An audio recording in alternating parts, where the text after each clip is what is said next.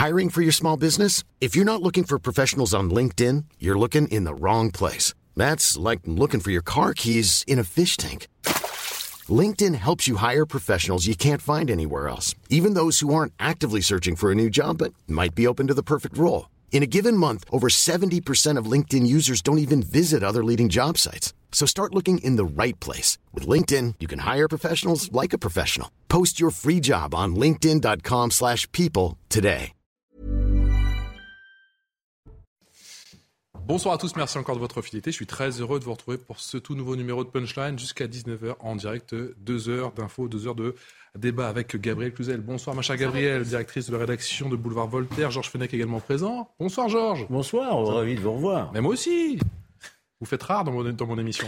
Oui, vous avez, vous avez, vos préférés, j'ai compris. Oui, mais c'est vous qui m'invitiez plus. Euh.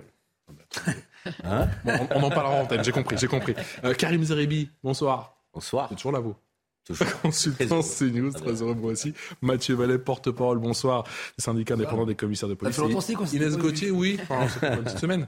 Euh, bah, bon, Comme que Georges Félix, ça fait deux mois, donc euh, on en reparlera, Georges, j'ai compris. Inès bon, moi, il, y il y a les élections professionnelles et puis en même temps, je suis en bac de nuit aussi, donc on jongle les trois maintenant. Vous travaillez? Ah bah oui, oui, j'ai vu ça à côté. Ça permet de garder le contact permanent sur le terrain, ouais, c'est sympa. Il me semble, le contact permanent avec le terrain, avec Inès Gauthier également. Mais aussi, ça fait longtemps, au moins depuis hier. Hein. Depuis hier. ça, fait, ça fait 24 heures.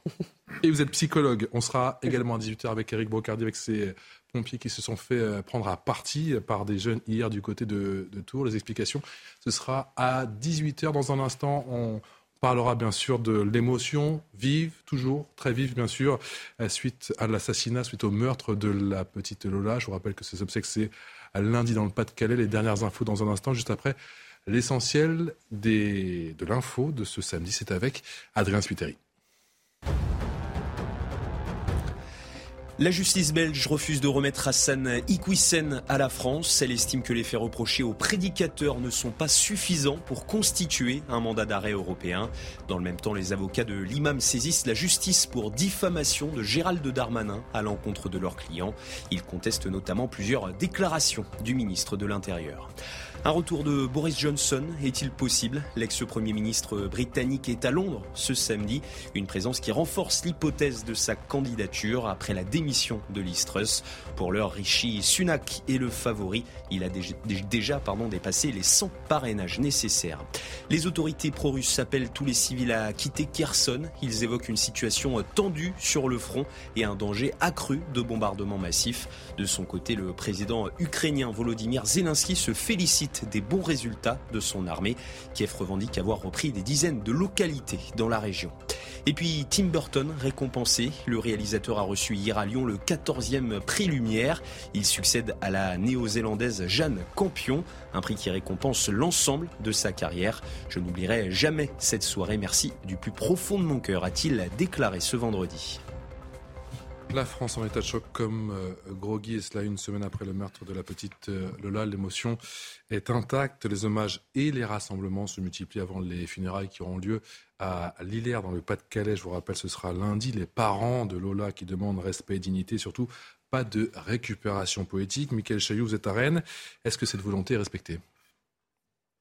Grosse présence policière cet après-midi à Rennes pour maintenir à distance deux manifestations. La première à l'appel euh, du parti euh, Reconquête en mémoire de la jeune Lola. Ils étaient environ 150 manifestants réunis derrière une banderole Justice euh, pour Lola. On notait beaucoup de personnes masquées avec des lunettes noires, notamment certaines qui étaient derrière une banderole en breton, vraisemblablement des militants d'un parti autonomiste breton d'extrême droite. Et puis de l'autre côté de la place, des militants d'extrême gauche, environ une centaine, et au milieu euh, de nombreux euh, CRS. Et euh, grâce à cette mobilisation des forces de l'ordre, il n'y a pas eu de, de, rencontre de ces deux camps. Aucun heure à signaler. Au bout d'une heure trente, les deux manifestations ont pris fin dans le calme.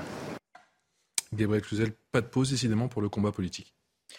Non, mais euh, il est légitime et normal, et ce serait terrible de voir euh, le contraire, que euh, euh, le, meurtre d'une fillette de 12 ans dans ces conditions suscite une émotion avec des ondes de choc qui se propagent tout au long de la, semaine. Si, si, on est indifférent au meurtre d'une fillette de 12 ans, dans des circonstances atroces qui plus est, mais, mais, mais, mais pour qui euh, sera-t-on ému? Enfin, c'est que c'est la fin d'un pays. Donc moi, je trouve tout à, tout à fait légitime les émotions diverses euh, qui se manifestent euh, chacune à leur façon. Et je crois qu'il serait quand même assez euh, monstrueux de, de, de, reprocher aux Français d'être de, profondément troublés, de se mettre à la place des parents, de demander que plus jamais ça ne recommence. Enfin, il est quand même fou d'expliquer des choses aussi simples que cela. Ça me paraît assez évident. hier soir, Gabriel, effectivement, il y a ce communiqué qui est tombé pendant qu'on était en plateau ensemble, justement, communiqué de l'avocate des parents qui demande que cesse instamment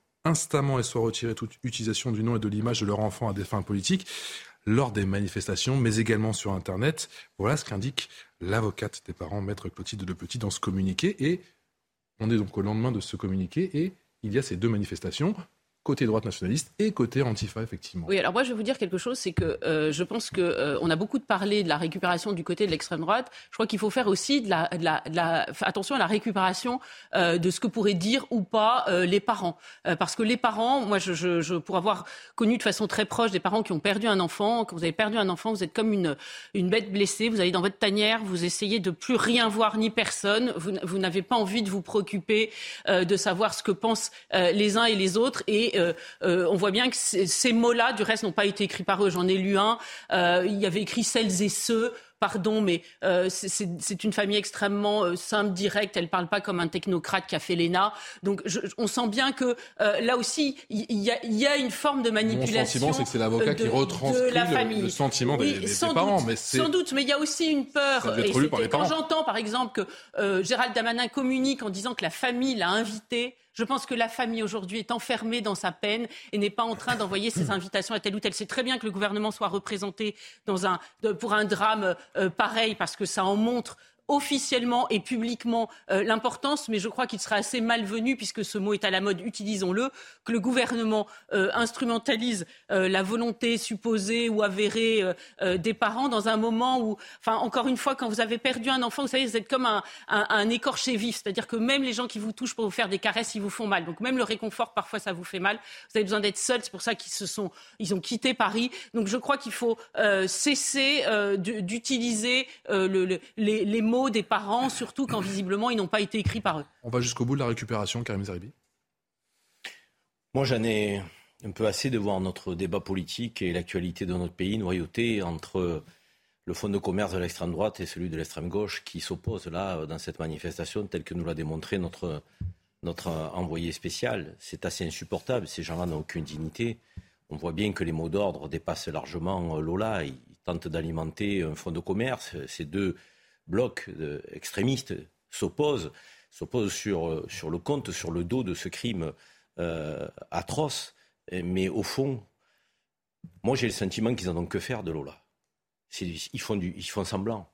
Parce que quand vous avez des mots d'ordre qui sont migrants assassins, je veux dire, c'est, vous savez, c'est reparti, on essentialise. Tous les migrants sont des assassins, que gouvernement, euh, missions. Enfin, je veux dire, le débat politique, nous l'avons et nous devons l'avoir sur notre incapacité à gérer les flux migratoires, à renvoyer les clandestins, à renvoyer les étrangers en situation régulière, délinquants et criminels. Donc ce débat-là, nous devons l'avoir. Mais il y a un minimum en termes de dignité. Quand les parents demandent à ce qu'il n'y ait pas de récupération dans un temps qui est celui du deuil, la petite n'est même pas encore enterrée, qu'on voit en permanence des gens qui euh, tentent de défiler avec des mots d'ordre qui sont politiques, qui relèvent d'une idéologie, qui est nauséabonde, et encore une fois, qui n'en ont que faire de Lola. Parce que quand j'ai entendu dire, Éric Zemmour, si ça avait été une Française qui avait commis ce crime sordide, nous ne manifesterions pas. Mais c'est le crime qui est sordide. L'auteur, certes, il faut qu'on se penche dessus dans le débat politique, parce que cette personne n'aurait pas dû être sur le sol de notre pays. Mais le crime n'en est pas moins sordide si ça avait été un Français. Donc arrêtons ces déterminismes ethniques, religieux, sans arrêt. Il y a des gens qui veulent aujourd'hui fracturer le pays alors qu'il l'est déjà. Vous rejetez le terme francocide employé par Éric Zemmour. Mais c'est son terme, ça lui appartient. Je veux dire, moi j'ai toujours dit que le racisme, il n'avait pas de couleur de peau. J'ai toujours dit qu'il euh, y avait du racisme anti-blanc, anti-noir, anti-arabe, anti-musulman, anti-juif. Évidemment, oui, il faut être bête pour penser que euh, le racisme ne va que dans un sens. Mais une fois qu'on a dit ça, à chaque fois qu'il va y avoir un crime de porté sur un de nos compatriotes, on va aller chercher qui est l'auteur pour savoir si c'est un acte raciste. Mais on s'en sort plus. Politique ou pas, écoutez le sentiment de Régis Barbier, ancien candidat législatif du parti Reconquête. Il était présent justement dans ce cortège. Ils ont dit qu'ils ne voulaient pas de récupération politique de leur, de leur fille. Mais par contre, ils étaient solidaires de, nos mouvements, puisqu'ils ont apporté leur soutien quand même au mouvement qu'on faisait, à condition que ce ne soit pas politisé. Ce n'est pas en tant que politique que je viens ici, c'est en tant que défenseur de, la France et de ceux qui se font agresser en permanence et des attentats qui ont lieu en France. Vous êtes sur la même ligne que Régis Barbier je, je, suis effaré de voir le, le, déni euh, dans la bouche de Karim Zeribi. Si vous voulez, si cette petite fille. Mais là, mais, mais, le déni de quoi je, ne déformez pas mes propos. Voilà, je, je, le voilà. Restons honnêtes intellectuellement. Si euh, une fillette avait été euh, écrasée par un automobiliste avec un, un excès de vitesse épouvantable, on trouverait légitime que des associations de parents de blessés de la route, des automobilistes, etc., demandent que soit prise une sanction et personne ne dirait il récupère, laissons le temps de l'émotion. Non, c'est normal. Là, il se trouve que cet enfant, et en, réalité tous ceux qui nous regardent le savent bien, a été euh, tué par une personne qui n'aurait pas dû être là. Et pourquoi elle était là? En, raison de l'impéritie du gouvernement. C'est-à-dire que Emmanuel Macron avait promis en 2019 qu'il y aurait 100% des OQTF qui seraient euh, exécutés. Euh, non seulement il n'y en a pas euh, loin d'en avoir 100%, mais il y en a presque 100% qui ne sont pas exécutés. Combien 5,6 bah, je crois. 5,6 jusqu'en 2021. en tout cas, depuis le début de l'année, c'est 20% et 80% non, euh, exécutés. très bien. Donc cette femme-là n'aurait pas dû être là. Ça, fait trois, ça faisait trois ans euh, qu'elle était là alors qu'elle n'avait pas le droit d'y être. Il est légitime, normal qu'on s'interroge sur ce sujet. Et je vois assez bien la manœuvre consistant à dire laissons passer le temps de l'émotion. Pourquoi? Parce qu'il y a eu d'autres personnes qui ont été assassinées dans, euh, tuer, euh, parce qu'un assassinat, ça implique une, une, préméditation, donc je n'en sais rien, donc je ne vais pas dire assassiner, mmh. mais tuer dans ces circonstances-là. Et euh, on voit bien qu'on n'a jamais posé ce débat-là, parce que ça n'a pas été la même émotion, parce que ce n'est pas, c'était pas une petite fille. La petite fille, Lola, 12 ans, son visage de, pur, c'est vraiment le, le, symbole de l'innocence. Donc ça a suscité une émotion qui a permis de fracasser le mur du politiquement correct, le mur de la bien-pensance, le mur de ce qu'il faut dire et pas dire, de l'hypocrisie des tartifs dans notre pays qui ne veulent pas mettre à pas la question euh, migratoire. Et donc, évidemment, euh, si on laisse passer le temps, Lola va être oubliée et, euh, et nous ne pourrons plus mettre ce débat sur la table. Par ailleurs, et dernier point, je voudrais juste terminer, je trouve quand même que la démonstration, cette espèce de pirouette intellectuelle consistant à dire que pour le meilleure façon de rendre hommage à Lola, c'est pas de parler, c'est de ne pas parler d'elle et de pas lui rendre hommage, c'est quand même intellectuellement. Karim, je vous laisse répondre ensuite, Georges. Moi, ce que, ce que je trouve désagréable, ma chère Gabrielle, de que c'est que vous déformez toujours les propos et la pensée de celui qui est en face de vous. Essayez de déconstruire ma pensée pour de bon, euh, avec sincérité. Quand je dis que dans la foule, on crie migrant assassin, je dis que derrière, ça n'est pas ce qui s'est passé pour Lola qui intéresse, c'est d'alimenter, de servir un fonds de commerce politique de ceux qui prétendent qu'il faut l'immigration zéro, qui prétendent que toute la délinquance est liée à l'immigration aux étrangers. Donc c'est un fonds de commerce politique. Lola, j'ai pas dit euh, qu'il fallait pas avoir d'émotion. J'ai pas dit qu'il fallait pas s'exprimer sur le sujet. Je dis simplement, la petite n'est pas enterrée. Il y a un deuil. Dans notre civilisation, ça a du sens. Il y a une émotion qui est nationale, quelles que soient les sensibilités de nos compatriotes, l'endroit d'où ils viennent, la religion qu'ils pratiquent ou qu'ils ne pratiquent pas. Ce temps-là, Gabriel, il est court. Lundi, la petite, elle sera enterrée. Le débat politique, il va perdurer et il sera vif. Et c'est normal. Personne ne dit qu'il ne faut pas aborder ce sujet. Donc ne soyez pas démagogique en disant mais on ne veut pas en parler. Mais évidemment qu'on en parle. Je suis le premier à en parler autour de cette table. Je suis le premier à dire qu'il est scandaleux que les OQTF ne soient pas effectifs. Je suis le premier à dire qu'il y a des crimes d'étrangers et il faut les expulser. Vous répondez quoi, mais je, dis, je dis un peu de dignité et de décence. Moi, je, je dis que quand les parents vous demandent, quand les parents vous demandent donc de ne pas récupérer politiquement ce crime sordide, franchement, un minimum, c'est quand même d'entendre leur volonté.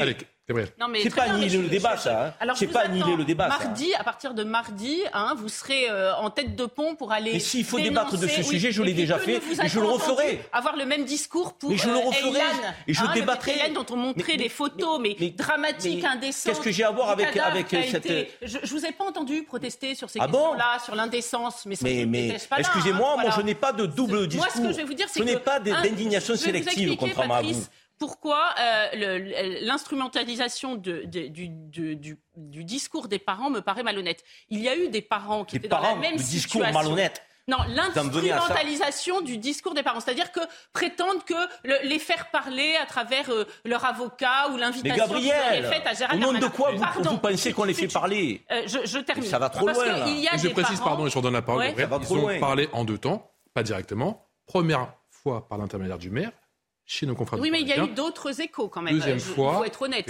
avec il y a un par l'intermédiaire de leur avocat. Clairement, ce n'est pas eux qui avaient écrit ces phrases-là. Il y a eu aussi le témoignage d'un proche, celui qui organise la cagnotte, qui a dit il ne s'oppose pas euh, au rassemblement. Il faut quand même le dire. Et ils sont même heureux que des gens rendent hommage à Lola. Voilà. Sans écharpe. Et, puis par ailleurs, dernier point. Euh, oui, oui, vous avez raison, sans écharpe et sans. Vous avez entièrement raison. Dernier point, il y a des parents qui ont essayé. Vous croyez que, que les circonstances de l'assassinat d'un enfant, du meurtre d'un d'un enfant sont indifférentes hmm. aux parents Je ne crois pas. Je pense au, meurtre des deux jeunes filles, Laura et Morane, en 2017 à la gare Saint-Charles à Marseille. Les parents euh, ont essayé, ont essayé euh, de, mettre en cause l'État euh, pour faute. Je ne sais pas si vous vous souvenez, parce que c'est quelqu'un qui aurait dû être frappé d'un OQTF, qui en l'occurrence ne l'avait pas été parce qu'il manquait le personnel administratif ad hoc pour le faire. Et de toute façon, quand bien même l'aurait-il été, on a quelques doutes sur l'exécution. Ils ont essayé, ils n'ont pas réussi. Mais c'est peut-être pas la dernière fois. Vous savez, on parle beaucoup d'inaction climatique pour le gouvernement et la façon dont on pourrait le mettre en cause.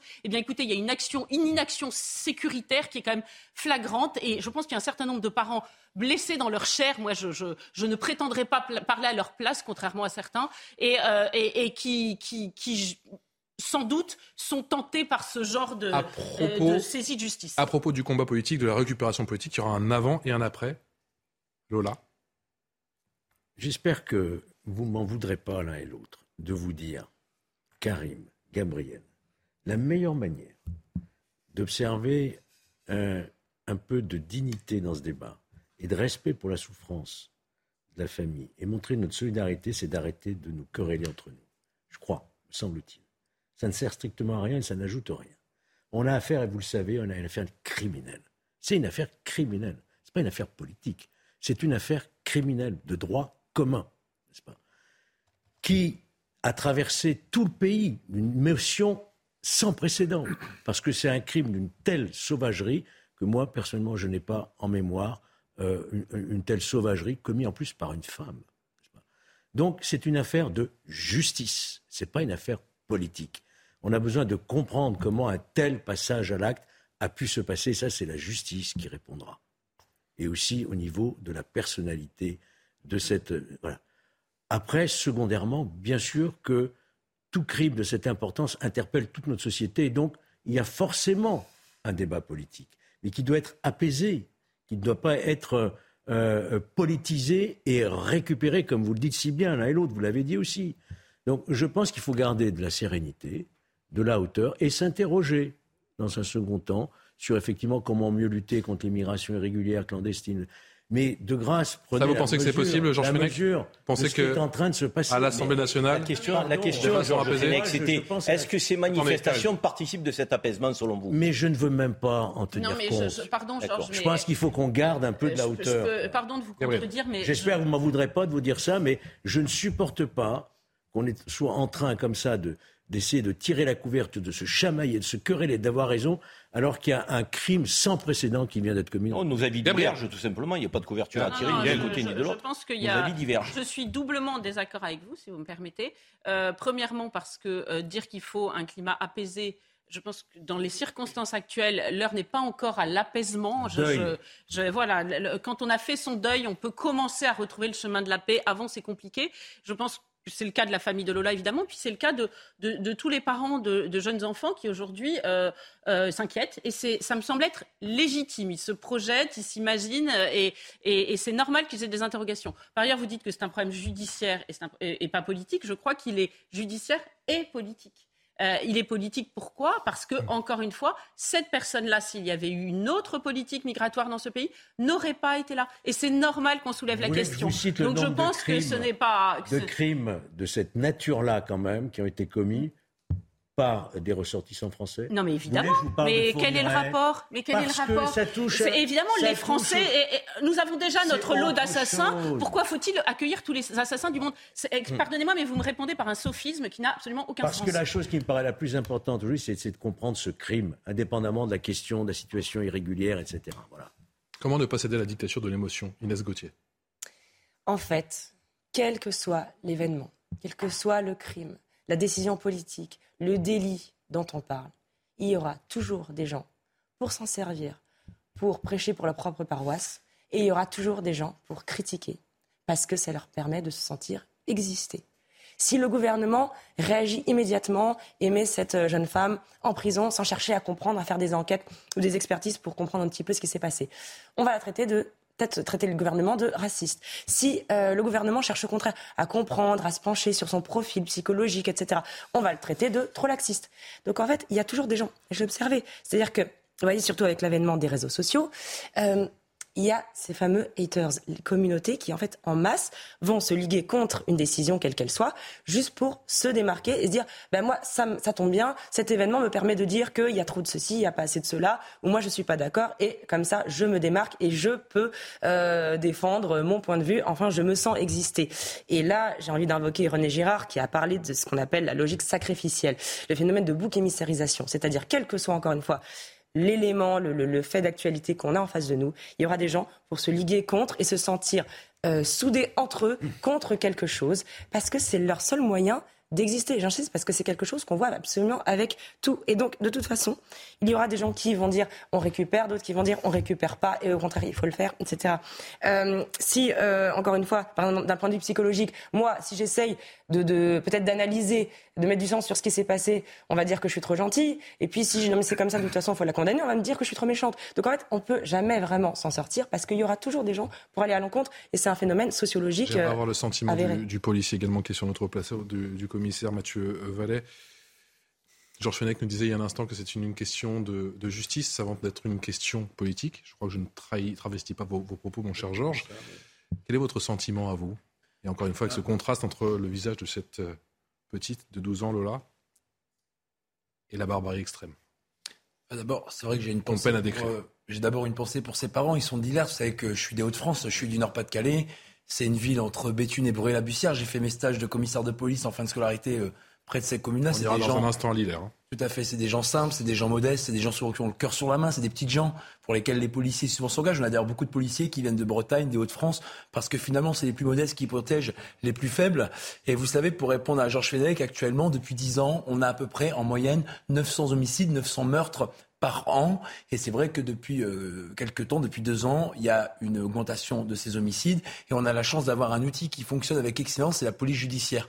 Je veux quand même rendre hommage à ces policiers qui euh, ont tout mis en œuvre dès le vendredi en fin d'après-midi quand les parents les ont avisés de la disparition de Dolin pour la retrouver avec un chien pisteur, avec la brigade de protection des mineurs de la police judiciaire parisienne et ils auraient voulu la retrouver vivante. Vous savez, c'est c'est frustrant et c'est très blessant pour un policier de ne pas pouvoir retrouver une fille avant que... frustrant, effectivement, pour avoir écouté quelques... On n'en a pas beaucoup parlé, mais moi j'ai échangé avec des policiers du 36 rue du Bastion, vous savez, c'est le siège de la police judiciaire parisienne. Et après, quand malheureusement il y a eu cette macabre découverte, ce, crime atroce dont les parents ne se relèveront jamais, quand nous on côtoie les victimes au quotidien, on voit bien que c'est compliqué. Eh ben, on a tout mis en œuvre après. Je vous rappelle que le samedi matin, la présumée auteur du crime abject était en garde à vue. Et dès le lundi, elle a été déférée devant la justice. Toutes les brigades centrales qui composent la police judiciaire parisienne sont revenues sur le pont pour aider leurs collègues à retrouver toutes les personnes impliquées, à les présenter à la justice, à avoir toutes les preuves. J'ai aussi J'en profite, ah, pardon, de votre plateau. C'était dans évoquer la entre vendredi et samedi. Tout à fait. Évoquer la police technique et scientifique. Vous savez, ces experts de la police qu'on connaît que trop bien par les séries qui vulgarisent le métier. On voit bien qu'ils ont apporté une aide décisive sur les tâches, les traces, les indices, le, le, le, trace, le traçage du parcours de ces euh, de cette criminelle présumée. Et puis là, maintenant, ce qui est important, c'est qu'effectivement la justice soit rendue. Et moi, le vœu pieux, comme beaucoup de policiers qu'on forme, Patrice Boisfer, c'est qu'on espère que tout sera mis en œuvre par la justice, et y compris dans l'exécution de la peine qui sera rendue au nom du peuple français par les magistrats et des jurés, puisque j'espère que quand même la cour d'assises sera saisie. Normalement, c'est un crime, donc il n'y aura pas de sujet. Qu'on ne retrouve plus dans la rue, dans nos quartiers, près de nos écoles, près de nos habitations, près de nos immeubles, euh, un tel, un tel, enfin, un tel barbare ou une telle barbare, hein, ça peut être un, homme ou une femme. Et c'est vrai que comme vous, j'ai été pris d'effroi et malheureusement, les mots ne viendront jamais compenser la peine et euh, l'incompréhension. Alors après, qu'il y ait des sujets qu'on évoque régulièrement, les problèmes des voyous étrangers, les problèmes des places en rétention administrative, les problèmes des multirécidivistes, les problèmes aussi, par exemple, de comment, on fait que ce soit pour les terroristes ou les délinquants sexuels, lorsqu'ils ont fini leur peine, même s'il y a une rétention de sûreté pour les délinquants sexuels, d'être rassurés que lorsqu'ils vont ressortir, ils vont pas recommencer. C'est des gros sujets de société. Mais en attendant, lundi, il y a des obsèques et je pense avant tout à ses parents. Et effectivement, je pense que le silence et le deuil s'imposent dans ces conditions. Beaucoup d'émotions. Beaucoup de policiers ont ressenti et les psychologues ont été sollicités pour aider nos collègues qui ne s'habituent jamais à ces images d'horreur lorsqu'ils ont fait les consultations. C'est une course contre la montre et on sait que c'était un déchirement pour eux, effectivement, de ne pas la retrouver vivante. Et l'humilité et la modestie des policiers, c'est au moins que, et ça aurait été la double peine pour ces victimes, qu'aujourd'hui on puisse avoir la fierté de dire qu'on a pu le ou les criminels qui sont en liberté suite à cet inject et qu'on peut rassurer les Français en disant que pour l'instant, l'auteur principal présumé derrière les barreaux. On ira à Lillers dans un instant avec l'envoyé spécial de CNews, euh, Marine Sabourin, avec à, la caméra Olivier Gangloff. Émotion vive, encore une fois très vive, et, et, qui, qui, se prépare bien sûr aux obsèques de la petite Lola. Ce sera ce lundi après-midi. A tout de suite, Marine, et on se retrouve dans un instant. 17h passées de 31 minutes dans Punchline, c'est l'heure du rappel des titres avec Adrien Spiteri. La Cour de justice de la République place Édouard Philippe sous le statut de témoin assisté pour mise en danger de la vie d'autrui et abstention volontaire de combattre un sinistre. L'ancien Premier ministre a été entendu ce mardi pour sa gestion de l'épidémie de Covid-19. Avec ce statut intermédiaire, il échappe à une mise en examen. Tim Burton récompensé. Le réalisateur a reçu hier à Lyon le 14e prix Lumière. Il succède à la néo-zélandaise Jeanne Campion, un prix qui récompense l'ensemble de sa carrière. Et puis l'équipe de France de football féminin connaît ses adversaires. Un an avant la Coupe du Monde 2023 organisée en Australie, le tirage au sort a eu lieu ce samedi.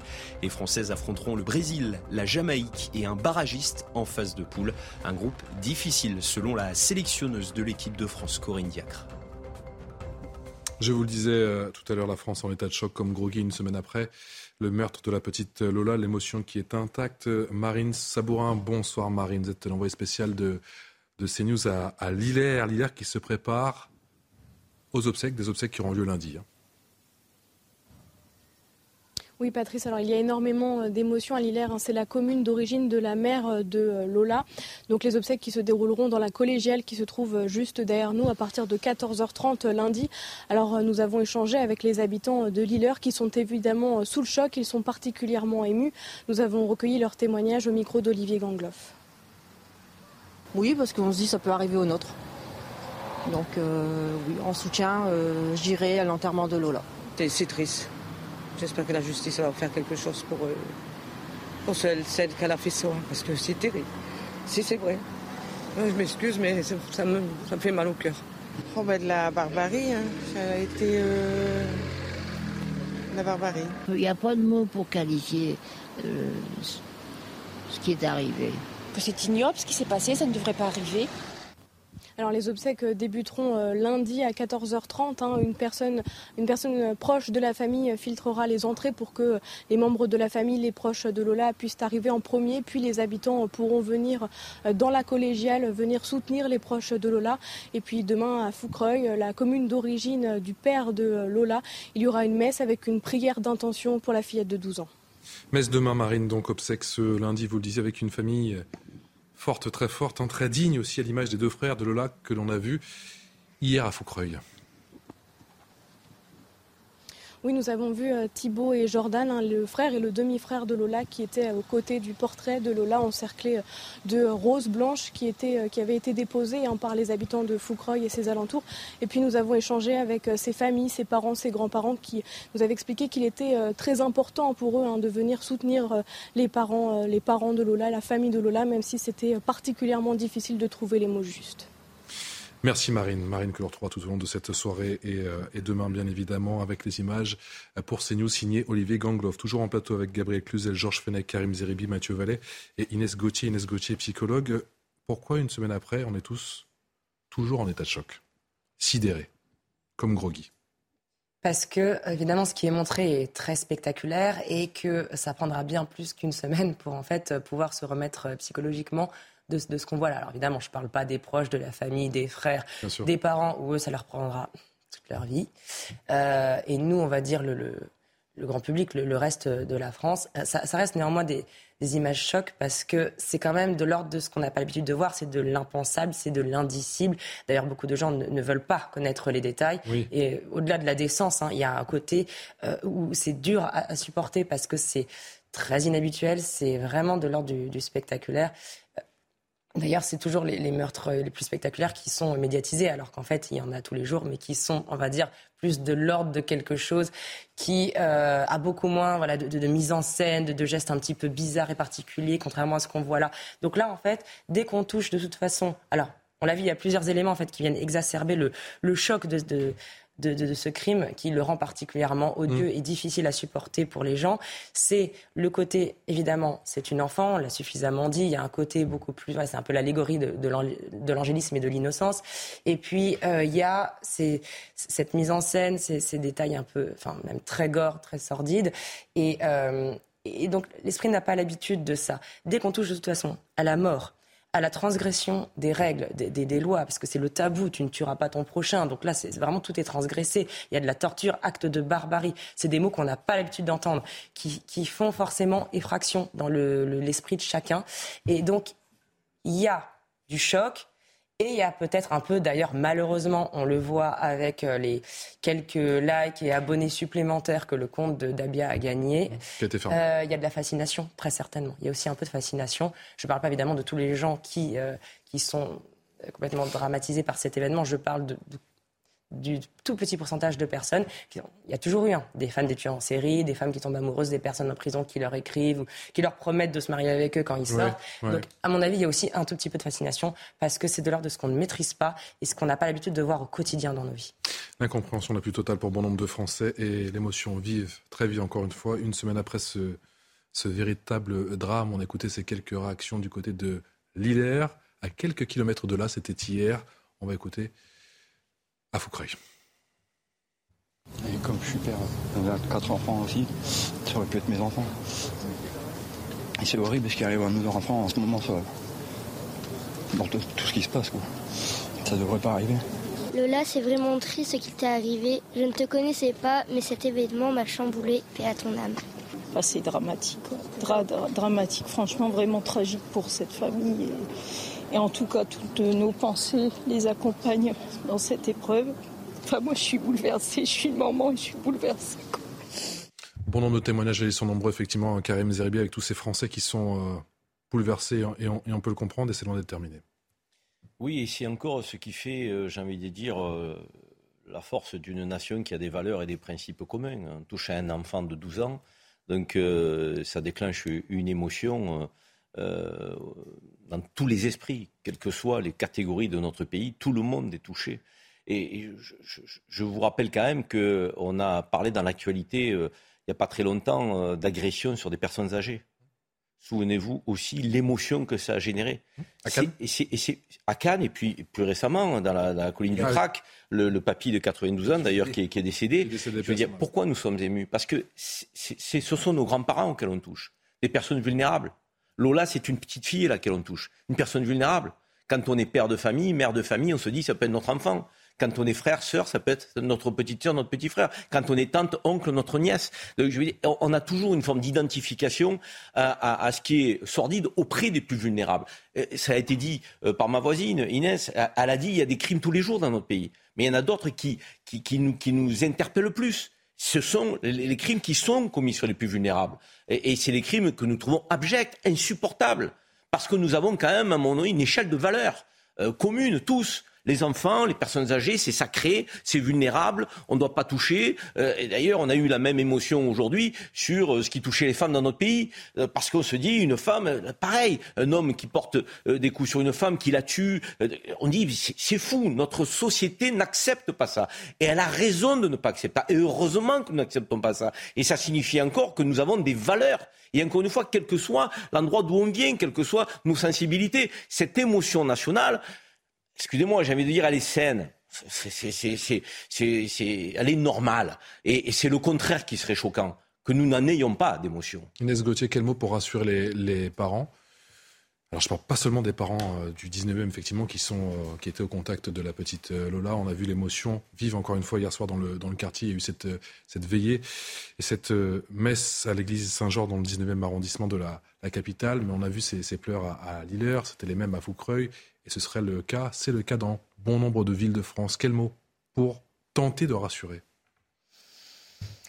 Là encore une fois, c'est médiatisé, c'est mis en avant. Donc d'un coup, les gens ont peur. Mais en fait, euh, au quotidien, alors je vais dire quelque chose qui a double tranchant. À la fois, il y a des crimes et il y a des meurtres et des délits tous les jours. Donc je ne sais pas si c'est très rassurant. Mais à la fois, là, le fait que ce soit mis en avant dans les médias, d'un coup, les gens euh, focalisent là-dessus et se disent, enfin, ça leur donne un sentiment euh, de, de, danger omniprésent. Alors qu'en fait, on en, n'auraient pas parlé, ils auraient continué leur existence euh, euh, comme avant et de manière plutôt apaisée. Bien sûr, on n'est jamais à l'abri qu'il y ait n'importe quoi, mais bon, à partir du moment où on sort de chez soi, on peut aussi se faire écraser par un bus. Donc, à partir de là, le danger est partout. Soit on sort plus de chez soi et on se protège, soit on se dit, bah, je vis ma vie en espérant que globalement, euh, il m'arrive rien. Et en fait, la plupart du temps, il ne se passe rien. Et ça, en fait, ce genre de cas est quand même très isolé. C'est vraiment ce genre de, meurtre sordide extrêmement euh, spectaculaire et, violent et bizarroïde n'arrive pas tous les jours. Par Dans quelle mesure, effectivement, ce meurtre a, un caractère exceptionnel? Il a un caractère exceptionnel. Pour les plus anciens sur le plateau, ils s'en souviennent. Pour les autres, ils le savent. Souvenez-vous, il y a 46 ans, en 1976, Patrick Henry. Mm. Vous vous souvenez? Quand euh, Roger Giquel ouvre son 20 heures, la France a peur. Il avait enlevé un petit enfant, Philippe Bertrand en demandant une rançon. Et il a tué cet enfant. Et il avait échappé à l'exécution, à, la peine capitale. Hein. C'était Badinter, je crois qu'il avait défendu. Et, la France était tétanisée, comme aujourd'hui. Moi, ça me rappelle cet événement exceptionnel. Il s'en produit peu hein, de cette gravité, de cette sensibilité. Et la perpétuité incompressible ne lui avait pas été infligée, puisqu'il est sorti. Et il est sorti. Et il a récidivé il pour a trafic de stupéfiants. Ah et ensuite, bon, il est décédé aujourd'hui. Euh, voilà. Et donc, ces crimes qui sont des crimes, j'allais dire presque contre l'humanité, pas un crime juridiquement contre l'humanité, bien sûr, mais ça touche à l'humanité, quoi. il y a des crimes qui sont aucun crime n'est acceptable, mais il y a des crimes qu'on peut comprendre des fois. Vous savez, des crimes qu'on peut expliquer, des crimes crapuleux, des crimes hmm. non pas euh, justifiés, hein, des crimes crapuleux, des crimes passionnels. Je vous entends. Mais là, là, ça dépasse ce que l'humain peut comprendre et accepter. C'est pour ça que nous sommes tous tellement euh, bouleversés et que nous avons besoin de réponses et d'expliquer ce que j'ai appelé, moi, l'inexplicable. Mathieu Vallet, est-ce hmm. qu'il est imaginable que la famille soit privée de procès? Ah ben, il faut un procès. Et j'entends que quand il y a une responsabilité pénale qui est déclarée par l'abolition totale ou partielle du discernement de l'accusé, puisque la personne qui comparaît devant une cour d'assises s'appelle un accusé, effectivement, c'est un déni de justice pour les familles. Et je vais aller plus loin. Karim Zeribi parlait de cette euh, personne âgée de 92 ans, Jérôme Vatel, son père qui est passé euh, euh, à, face à Baba chez Hanouna jeudi soir et qui a annoncé le décès de son, fils. Son fils, pardon, et qui a annoncé le décès tragique. On voit bien qu'aujourd'hui, en fait, ce qui tombe dans l'abject et l'ignominie, c'est que pour un motif futile ou pour, si j'ose dire, une cigarette, pour une dose de crack ou encore, par exemple, Angel, cette dame de 89 ans qui a été fracassée pour 10 euros à Cannes, on voit bien qu'aujourd'hui, pour pas grand-chose, on peut y laisser la vie. C'est ça qui a changé en fait depuis 20 ans. Il y a 20 ans, effectivement, on avait des grands criminels. Rappelez-vous Guy Georges. D'ailleurs, on voit bien que la police judiciaire, encore une fois, avait été aux avant-gardes de la modernité. Le fichier des empreintes génétiques a été mis en place suite à l'affaire Guy Georges. On, on naviguait un peu dans le flou et dans la visibilité. juge Gilbert Thiel. Bien sûr. Et puis, grâce à une commissaire aussi, Marine Mont Martine Monteil. Je le rappelle, il y a eu un téléfilm d'ailleurs très poignant où on voyait le parcours d'un jeune commissaire au milieu des troupes avec effectivement une féminisation qui commençait à monter dans les rangs de la police puisque effectivement à ce moment-là, on n'avait pas encore la part de féminisation qu'on connaît aujourd'hui dans les rangs de la police y compris chez les commissaires. Donc on voit en fait qu'aujourd'hui, pour un oui, pour un non, pour un différent sur les réseaux sociaux, pour un motif utile, on peut y laisser la vie en tout cas. Pour vous, la famille privée de procès, si ça se produit, ce serait une double peine? Ah mais c'est la double peine. Il est normal que dans un état de droit, on puisse avoir des accusés qui rendent des comptes à la justice. Et d'une certaine manière, on peut J'entends le droit aujourd'hui pénal, imaginer à ce que le procès soit différent s'il y a une abolition totale ou partielle du discernement de l'accusé, mais en tout cas, ne pas faire de procès, fermer la boutique sans que pour autant la partie civile, qui va être en fait celle des parents représentée par l'avocat et la défense qui sera celle de l'accusé, puisse quand même expliquer les faits. C'est ce que Georges Fenech expliquait tout à l'heure. C'est important. Pas de procès, ce serait inimaginable Georges? Écoutez. Euh, pardon, pardon, en état actuel des choses, moi, Georges, en état actuel des choses, pour l'instant, c'est pas prévu. Il va y avoir des expertises de psychiatrie. Exactement. Et pour l'instant, j'allais répondre. Ah bah pardon. On est, on est concert. On est en phase parce que j'entends ce discours de la psychiatrisation, mais on n'en sait rien. Mm. On sait simplement une chose, c'est qu'il y a déjà un expert psychiatre qui l'a examiné en garde à vue. Mm-hmm et que s'il avait estimé qu'elle avait des troubles euh, psychiatriques, il aurait délivré une HO, hein, une spécialisation d'office. Immédiatement, il aurait élevé la garde à vue. Donc, manifestement, son état mental était compatible. compatible. avec la garde à vue et compatible avec la prison. Et la prison mise en examen et détention. Donc, il faut rester calme sur ce sujet-là. Non, mais j'ai envie de dire que, euh, évidemment, l'enquête doit suivre son cours. Évidemment, il doit y avoir un procès. C'est euh, ce qui a été gagné. Euh, depuis des décennies, des siècles, par une société qui se prétend, qui se dit civilisée, avec un avocat, même pour le pire euh, des, criminels. Hein. Barbie a eu un avocat, donc cette femme aura un avocat. Il y a une chose, une fois que ce processus a eu lieu, que les Français effectivement attendent, c'est que malgré tout, irresponsabilité ou pas, décrétée par des psychiatres, qu'il y ait quand même un procès, qu'il y ait quand même un jugement. Et c'est là, peut-être, c'est pas euh, euh, faire disparaître un procès, c'est pas euh, bâcler une enquête qui fait progresser une société et qui la rend progressiste. Non, tout ça doit être, je dirais, suivre son cours. Mais il faut qu'on entende aussi que nous n'avons pas envie d'entendre dire, elle est irresponsable, donc elle sera dans un hôpital fermé avec un traitement. Là, je pense que les Français n'acceptent plus et ne comprennent plus ça. Ne comprennent plus ça. Ne comprennent plus ça. Je sais que vous avez C'est point technique. Hein, bon. Hmm. Non, mais par le passé, il y a eu des cas et des cas récents. C'est-à-dire que Sarah Halimi, on a appris que son meurtrier ne serait pas euh, euh, jugé, qu'il resterait dans un, dans un hôpital psychiatrique. Même chose avec Timothy Bonnet, avec en plus cette interrogation. Alors moi, pardon, je suis un néophyte en matière euh, de justice, donc je, porte les interrogations de d'autres néophytes comme moi. C'est-à-dire que euh, premier point, bah, c'est vrai que euh, de toute façon, quand on nous dit c'est un déséquilibré, bah oui, on se doute bien qu'ils sont pas sains d'esprit pour faire ce genre de choses. Donc à ce moment-là, on jugerait plus aucun meurtrier. Premier point.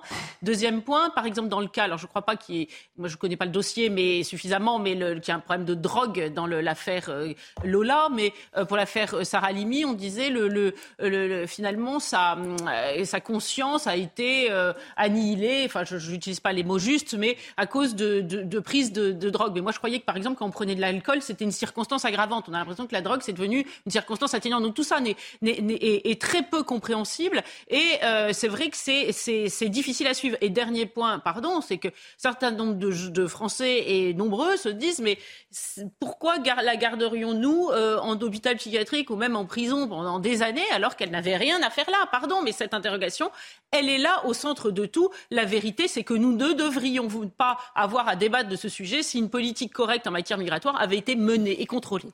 Georges, non, pour répondre sur le plan technique, à, Karim sur un plan euh, judiciaire, procédural. En fait, effectivement, jusqu'en 2008, euh, quand on constatait les responsabilités pénales, on rendait une ordonnance de non-lieu. Ça, mhm. c'est terrible. Pour la famille, non-lieu, ça veut dire que ça n'a pas eu lieu, quoi, mhm. dans l'esprit des gens. C'était traumatisant. Et en 2008, on a porté une réforme pour euh, prévoir que lorsque le juge d'instruction s'apprête à constater C'est vous qui l'avez porté. Hein. Oui, je l'ai porté. C'est moi qui l'ai porté aux côtés de Rachida Dati. C'était à la demande de Nicolas Sarkozy. Donc, c'est-à-dire qu'en en fait, lorsque le juge d'instruction s'apprête à constater, parce que les experts sont là, vous ne pouvez pas torturer une, personnalité, s'ils vous disent qu'il est totalement irresponsable, c'est qu'il est totalement irresponsable. Et on ne juge pas les fous jusqu'à preuve du contraire, sauf au Moyen Âge, à l'époque. Donc, à ce moment-là, que fait le juge d'instruction? Il transmet... Il y a des pays qui le font? Non. De connaissance, il n'y a aucun pays qui juge des fous. Enfin, ça n'existe pas. Et donc, il y a euh, l'obligation pour le juge de transférer son dossier à la chambre d'instruction qui organise, on peut dire un, mini-procès. C'est-à-dire que les, parties sont là, les avocats sont là. Quand l'accusé peut être présent dans le box, il est là. Mmh. Et on déclare la culpabilité matérielle. C'est-à-dire, c'est bien cette personne qui a commis matériellement ce crime, mais intellectuellement, il n'est pas responsable car il a l'abolition de ses facultés, voyez-vous. Et après, la Chambre d'instruction, elle prononce une ordonnance constatant l'irresponsabilité et placement dans un hôpital psychiatrique fermé, sécurisé, comme à Sarreguemines, à Cadillac, il y en a 10 en France, voyez-vous. Et normalement, ils ne sortent pas. Ils devraient pas Gauthier, On peut infliger la perpétuité incompressible à quelqu'un euh, de ces qui a cette caractéristique-là Non. Non, vous pouvez avoir au bout de quelques années des experts qui vous diront il a retrouvé ses, mais c'est ça, Georges. Est-ce qu'on entend que ça C'est pas audible auprès de la population. Je sais. Et c'est même insupportable. Euh, elle est folle le temps du crime. Euh, donc euh, les, experts le décrètent. Elle est en hôpital psychiatrique. Elle est traitée. On va nous dire dans 5 ans, 7 ans, 8 ans, 10 ans. Donc ah ben, ça y est, elle a retrouvé ses esprits, elle a retrouvé une liberté. C'est pas acceptable, ça. C'est pas acceptable. J'entends. vous comprenez tout ce débat autour de l'abolition oui, oui, oui, et l'altération du discernement? En fait, euh, il faut éviter un contresens important au sujet de l'irresponsabilité euh, pénale, parce que l'irresponsabilité, on entend irresponsable, on entend pas coupable. Ce n'est absolument pas ça. C'est-à-dire qu'en fait, la personne, elle est reconnue de toute façon coupable de ses actes, qu'elle soit altérée, euh, abolie euh, en termes de discernement mmh. ou qu'elle ait son plein discernement.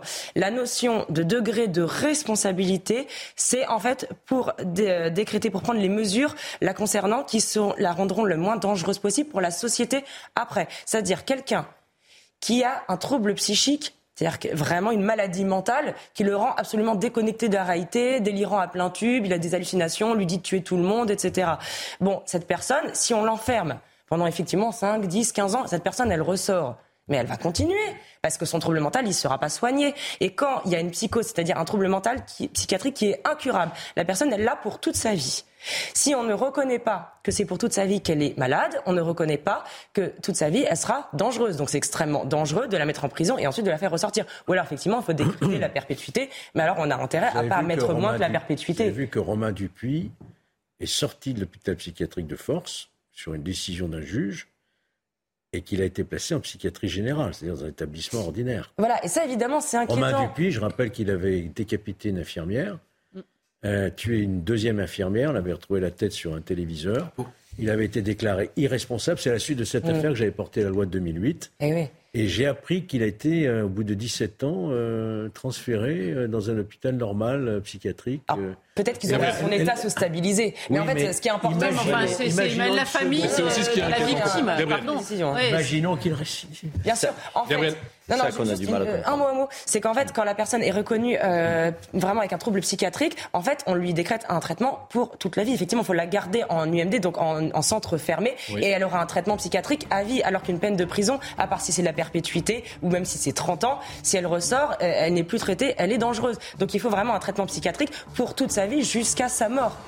Non, mais précisément, on voit là, la, vous, vous, aviez l'air de dire qu'il ne faut pas euh, euh, parler sous le coup de l'émotion, il faut attendre que le temps passe. Cette affaire, Romain Dupuis, elle est extrêmement intéressante parce que euh, ce qui se passe ensuite, on, ne le sait pas. Là, aujourd'hui, l'émotion, c'est éteinte, sauf pour la famille. Hein. Moi, je pense quand même à la famille de, de cette infirmière ah, dont vous parliez. bon, et, et c'est vrai que on voit qu'il y a des prises de décision qui, avec des zones grises, les Français ne savent pas très bien ce qui se passe et pourtant, ils seraient fondés à, à demander des comptes sur euh, savoir comment euh, ces gens-là sont remis en liberté. Donc c'est vrai que l'émotion, elle, elle, a sa vertu. Et vous voyez, je reviens à l'affaire Lola. Euh, pendant trois jours, personne n'a parlé de cette affaire-là. Il y a une tellement, une émotion tellement forte sur les réseaux sociaux que nous, que il n'a pas, on n'a pas pu faire autrement qu'en parler. Le gouvernement n'a pas pu faire autrement qu'en parler. Les politiques n'ont pas pu faire autrement qu'en parler. Tout le monde n'a pas pu faire autrement qu'en parler. Et c'est, ainsi que ça a porté cette affaire. que nous on en a parlé en tout cas comme on a pu parce qu'on avait très peu d'informations, que c'était très délicat. Et on nous disait aussi qu'il y a des choses qu'on ne pouvait pas dire. Oui, puis le plus important, c'est que. Très, très délicat. oui, mais néanmoins, nous sommes. non, non, mais je, comprends bien, mais attendez, après, euh, Patrice, il y a une prudence nécessaire et, quand on n'a aucune certitude sur les, éléments, évidemment, on ne va pas dire n'importe quoi. Mais... néanmoins, on voit bien qu'une fois de plus, ce sont quand même euh, les réseaux sociaux et la force populaire de l'émotion des réseaux sociaux qui a euh, porté cette affaire et qui a forcé à sortir du silence et à, et à montrer tous les problèmes sous-tendus. Disons qu'effectivement, il y a eu cette pression tout le week-end et que lundi, il en a été beaucoup question, mais que lundi, on avait déjà un peu plus d'éléments. Mais voilà, j'ai prêché pour ma paroisse, on s'arrêtera là, on en parle dans un instant. Et on parlera aussi de cette euh, fronde lycéenne, effectivement, avec euh, la pression qui est clairement palpable ces derniers jours. Alors on espère qu'il y a une petite parenthèse quand même, parce que c'est quand même les vacances de la, la Toussaint. Mais hier, à Tours, des pompiers ont été pris à partie par des jeunes. Des images hallucinantes. À tout de suite. De retour sur le plateau de Punchline, merci encore de votre fidélité. On est ensemble jusqu'à 19h en direct pour faire le point sur l'actu de ce samedi soir avec Gabrielle Cluzel, directrice de rédaction du boulevard Voltaire, avec Georges Fenech qui, non, vient de nous quitter, pardon, Karim Zeribi, consultant CNews. Oui, il avait piscine. Je l'avais pas vu partir. Il est parti, effectivement. Mathieu Vallet, porte-parole syndicat indépendant des commissaires de police, Inès Gauthier qui est psychologue et Éric Brocardi qui vient de nous rejoindre. Bonsoir mon cher Éric, vous êtes porte-parole, mon commandant de la Fédération des sapeurs-pompiers de France. On va parler de l'agression de ces pompiers en marge d'un rassemblement de jeunes et sur fond de, de front des lycéens dans un instant, juste après l'essentiel de l'actu. C'est avec Adrien Spiteri. La situation s'améliore dans les stations-service françaises. Selon le gouvernement, 13% d'entre elles sont en difficulté contre 17% la veille. Des difficultés d'approvisionnement en raison du mouvement de grève initié le 27 septembre dans les raffineries et dépôts de Total Énergie. En Normandie et dans le Rhône, deux sites du groupe sont toujours en grève. Le soutien aux Iraniens continue en France. Un nouveau rassemblement était organisé place du Trocadéro cet après-midi à Paris. En Iran, les manifestations se poursuivent plus d'un mois après la mort de Massa Amini, décédé trois jours après son arrestation par la police des mœurs pour un voile mal porté. En Ukraine, plus d'un million de foyers privés d'électricité, conséquence de frappes russes sur des infrastructures énergétiques dans le pays. Le président ukrainien Volodymyr Zelensky accuse Moscou d'une attaque massive avec 36 tirs de roquettes. Et puis Franck Ribéry fait ses adieux au monde du football après 22 saisons de carrière professionnelle. L'émotion était forte ce samedi à Salerne en Italie. Club où le français évoluait depuis l'été 2021. Dans une vidéo diffusée sur les réseaux sociaux, le footballeur a annoncé sa retraite hier. C'est donc parti pour les vacances de la Toussaint avec euh, peut-être, peut-être, pourquoi pas, cette euh, mini trêve concernant la fronde des lycéens. Voilà, vous le savez, hein, on vous en parle régulièrement sur CNews. Plusieurs semaines maintenant que la tension est palpable avec des affrontements entre certains élèves, si on peut encore les appeler comme ça, et les forces de l'ordre à Tours. Hier, ces images totalement insupportables, quatre pompiers agressés, vous le voyez, par des jeunes lors d'une manifestation au lycée Balzac-Insen. Sur ces images amateurs, on y voit des pompiers pris à partie lors d'une manifestation lycéenne à Tours. Alors que six pompiers ont dû porter secours à un jeune homme, quatre d'entre eux ont été agressés physiquement. Gérald Darmanin, le ministre de l'Intérieur, leur apporte son soutien et annonce trois interpellations dans cette affaire. L'un de leurs représentants syndicaux dénonce des agressions insupportables. Ils ont voulu aller protéger ce jeune homme qui était agressé. Et ils ont été pris à partie, eux aussi, par, euh, par ces individus cagoulés. Euh, et donc, sur l'équipage, quatre de nos collègues ont été légèrement blessés, certes, mais on en a quand même un qui s'est retrouvé euh, au sol et qui a reçu des, des coups de pied alors qu'il était atterré. Les casseurs ont été identifiés près du lycée Balzac, où des scènes de vandalisme ont été signalées à l'extérieur de l'établissement. Ces derniers jours, un déchaînement de violence sur les forces de l'ordre, alors que des lycéens ont multiplié les blocus et les manifestations cette semaine en soutien au mouvement de grève lancé ce mardi. Comme ici à Nanterre, ou encore à Châtenay-Malabry, où le pire a été évité de justesse.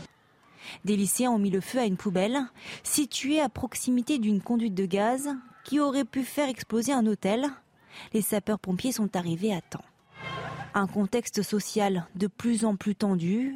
Depuis le début de la semaine, une dizaine de jeunes ont été interpellés. Mon commandant, est-ce que vous avez des, nouvelles des, pompiers agressés? Oui, les quatre collègues, ils ont été euh, pris en charge de suite le soir même d'ailleurs par euh, ce qu'on appelle chez nous la cellule psychologique, donc euh, le service de santé et de secours médical des sapeurs-pompiers qui a a pris euh, effectivement les devants pour pouvoir permettre à un moment donné d'évacuer euh, cette vague d'émotions qu'a envoyé euh, l'équipage des sapeurs-pompiers, ce qui permet de conclure très rapidement à une situation, on va dire, encourageante, puisque les sapeurs-pompiers n'ont pas souhaité justement être en arrêt de travail et, éprouvent le besoin et la volonté de revenir très rapidement sur le terrain. Donc cela prouve déjà la détermination, et puis deux, qu'on n'abat pas les sapeurs-pompiers, ce rempart de la République qui est omniprésent et important pour la population, on tient à le rappeler, parce que là, aujourd'hui, on est encore devant des attitudes stupéfiantes et incompréhensibles. Mais cette cellule psychologique, elle est euh, de plus en plus euh, sollicitée Elle est sollicitée dans plusieurs cas de figure. Elle est sollicitée effectivement quand on a affaire à des situations extrêmement dramatiques euh, suite à des catastrophes ou autres, concernant précisément justement des notions de victimes, parfois très jeunes ou autres, où les sapeurs-pompiers sont parfois impactés. Mais ça concerne maintenant et dorénavant effectivement cette situation d'agression qui reste pour nous un point d'interrogation. Donc, euh, point d'interrogation, je pense qu'on peut enlever sur le bandeau, puisque, voilà, euh, puisqu'en fait, c'est vraiment, voilà, c'est vraiment des actes qui ont été, qui ont été faits. Bien heureux, effectivement, que en tout cas, ils reprennent rapidement leur travail. Mais on imagine encore une fois le, choc. Mathieu Vallet, je sais que vous parlez souvent de, vos frères d'armes et des pompiers. On le sait, euh, le sont assurément. Qu'est-ce que vous provoque que vous. Dans quelle mesure vous interpellent ces images de ces pompiers qui sont agressés semaine après semaine? Vous êtes sur le front, vous aussi, vous êtes agressés, les pompiers, c'est le même combat oui, c'est le même combat. Euh, les pompiers euh, portent assistance aux personnes blessées, aux personnes qui sont dans la détresse médicale. Nous, on porte assistance aux personnes qui sont agressées par les voyous et qui sont de la police, notamment sur un différent familial ou une agression de voie publique. D'abord, la situation, elle a été très tendue pendant 15 jours. Ça a commencé, vous l'avez dit, au lycée Jules Le Curé à Nanterre, mmh. qui il faut le dire, hein, pardon, mais c'est la vérité, est en proie à des pressions communautaires, que ce soit des revendications en termes d'alimentation de midi ou des revendications de port de vêtements religieux, ce qui a entraîné une défense de la laïcité par la communauté éducative par la direction d'établissement. Oui, mais encore une fois, sur ces images giratoires avec euh, ces, ces ah, qui, qui, qui, manifestent, vous comprenez? Alors, on a compris, toujours, c'est l'uniforme concernant les, les, les, policiers. Les pompiers, c'est la même chose? Mais les pompiers, ça devrait pas être la même chose. En fait, si vous voulez, on dit qu'on agresse des policiers parce que c'est des chiens du capital lorsqu'on fait face aux antifascistes dans les manifestations, parce qu'on dit que les policiers sont violents, la police tue. Voilà, quand on a des mots qui arment moralement les voyous, effectivement, on pourrait dire bon, à la limite, on, a pris malheureusement l'habitude. Maintenant, les pompiers, ils viennent uniquement pour sauver et assister les personnes dans la détresse médicale. Et là, ce qui me révolte, Patrice Boisfer, mmh. c'est que ça fait des mois qu'on demande au gouvernement qu'on mette en place des peines minimales. Mmh. Quand on aura des peines minimales qui donnent la certitude à des voyous qui agressent un pompier, un policier, un gendarme, un magistrat ou un élu qui iront systématiquement en prison. Ça veut dire qu'il y a une peine minimale au moins d'un an. C'est ce que nous demande, puisque en dessous d'un an, vous savez que les instructions de la chancellerie font que les voyous ne vont pas en prison. Et bien à ce moment-là, lorsqu'il y aura une dissuasion et une volonté politique de dire ceux qui touchent à l'uniforme vont en prison et ils risquent une peine minimale et ils font leur peine jusqu'au bout, à ce moment-là, on aura peut-être une réponse pénale qui sera beaucoup plus dissuasive qu'elle ne l'est actuellement. Et vous voyez que je ne dis pas de bêtises, puisque depuis le début de l'année, L'agression envers les policiers, maintenant envers les pompiers, sont en augmentation. Je vous rappelle qu'on s'est déjà vu lors du 1er mai pour une femme qui avait agressé des pompiers lors de la manifestation parisienne, qu'on se revoit aujourd'hui avec Eric Brocardi sur cette agression à Tours, mm. et que malheureusement, moi par exemple dans le Val-de-Marne, la dernière fois, on a assisté des pompiers qui venaient assister une personne dans un quartier Choisy-le-Roi et qui se sont fait caillasser. Donc vous voyez que là, on a des policiers attaqués dans leur charme, on a aussi parfois des, policiers, des pompiers pardon, mm-hmm. qui sont caillassés au même titre que les policiers dans leur intervention quotidienne. Dans quelle mesure il faut des, des peines dissuasives et quelles peines faut-il pour euh, dissuader justement ces, gestes Déjà, il faut savoir qu'il y a des avancées qui ont été effectuées. La dernière loi Matras, donc, euh, de, qui date d'août dernier, a permis de réévaluer euh, cette notion, on va dire, d'agression des sapeurs-pompiers. Dans quel cadre? Ben Justement, de les mettre au même niveau euh, lorsque un pompier est agressé que euh, tout dépositaire de l'autorité publique. Donc ça veut dire que au lieu de 7 500 euros d'amende, par exemple, pour outrage contre un sapeur-pompier, on passe à 15 000 au même titre que tout autre agent dépositaire de l'autorité publique. C'est le premier point. Et c'est dissuasif d'après vous? Il y a autre chose qui est dissuasif, puisqu'on en vient, c'est la question aussi du port et la généralisation des caméras piétons. Et aujourd'hui, un décret est sorti récemment, il y a dix jours de cela, euh, pour permettre justement cette généralisation et l'utilisation des données. Avant, c'était une phase d'expérimentation qui a permis de montrer très sensiblement qu'à 80% des situations où nous l'avons utilisé, ces utilisations-là ont permis euh, de, on va dire, de réduire considérablement le phénomène de tension. Euh, sauf que, voilà, on a encore mis un système encore en place et euh, jusqu'à quand cela va tenir? C'est ça en fait la question aussi derrière, parce que c'est vrai qu'il y a une question, on va dire, de, vigilance particulière, mais comme vous l'avez évoqué tout à l'heure en, off, il y a aussi aujourd'hui les sapeurs-pompiers qui sont formés aux violences urbaines.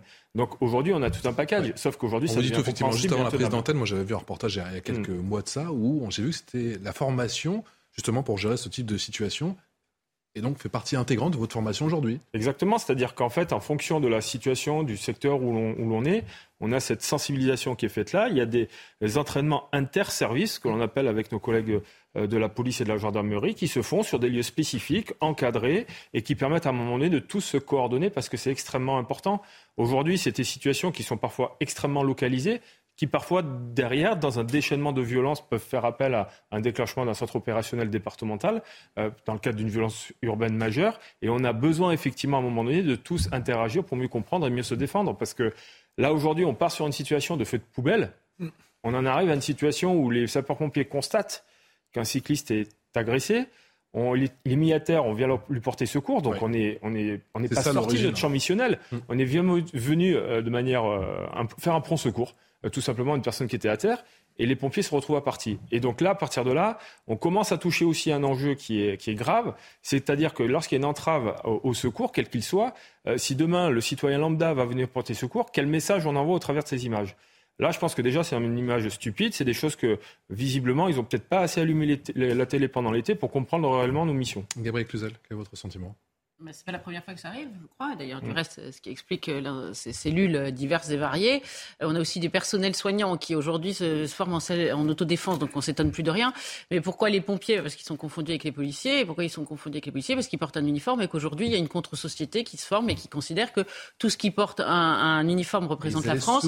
Et donc, oui, mais voilà, c'est, bah, je pense que ils font fi de toutes ces, euh, de, de, tous ces arguments. Euh, pour eux, un pompier représente la France et c'est une attaque contre la France. Moi, qui sont ces lycéens? Mais euh, on, quand même, nos, nos, nos, nos, conversations sont assez surréalistes. Un, un, un lycéen, alors la quand, quand il n'est pas en terminale et encore même en terminale, il y a des mineurs.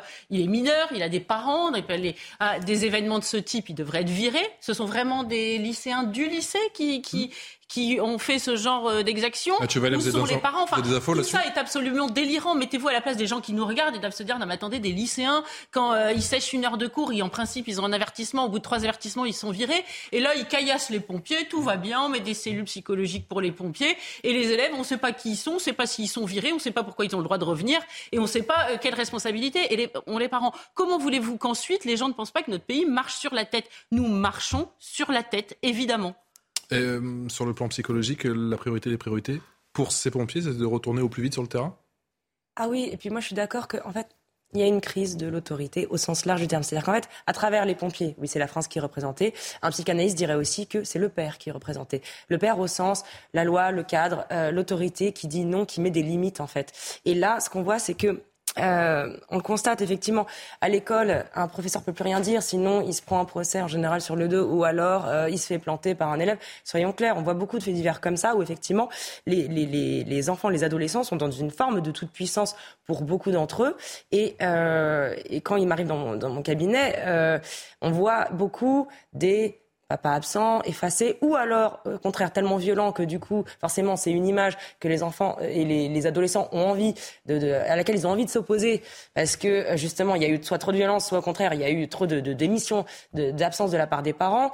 Euh, la mère, elle est euh, souvent soit euh, complètement castratrice, soit elle a des problèmes psychologiques, soit elle est soumise, effacée. Enfin, tous les cas de figure existent, mais on voit beaucoup de problèmes où ils n'ont pas été cadrés, il n'y a pas eu de limite et il n'y a pas eu non plus de valorisation, d'amour donné. C'est-à-dire qu'il faut à la fois de l'affection, il faut à la fois du cadre et des limites. Et on voit beaucoup de déficits euh, autour de ça aujourd'hui. Donc d'un point de vue purement descriptif, hein, c'est absolument pas militant euh, mes propos, c'est vraiment purement empirique et descriptif. On voit que c'est comme si euh, les, parents symboliques qui étaient censés représenter la loi, l'État, les flics, les, les professeurs, etc., étaient désavoués dans un besoin d'affirmation de la part des jeunes, euh, comme se prouver quelque chose entre pères, PIRS, qui sont plus forts que tout, que la loi. Et c'est pour ça qu'on voit beaucoup, beaucoup de violences qui ne sont pas endiguées. Et effectivement, normalement, pour cadrer quelqu'un, il faut lui dire que non, il n'est pas tout puissant et qu'il doit être adapté. Il ne doit pas être écrasé, mais il doit être suffisamment jugulé. Karim Zeribi, ça c'était à Tours. Euh, plus de 20 jeunes poursuivis du côté de Nanterre suite aux échauffourées au lycée. Jojo Curie. Séquence.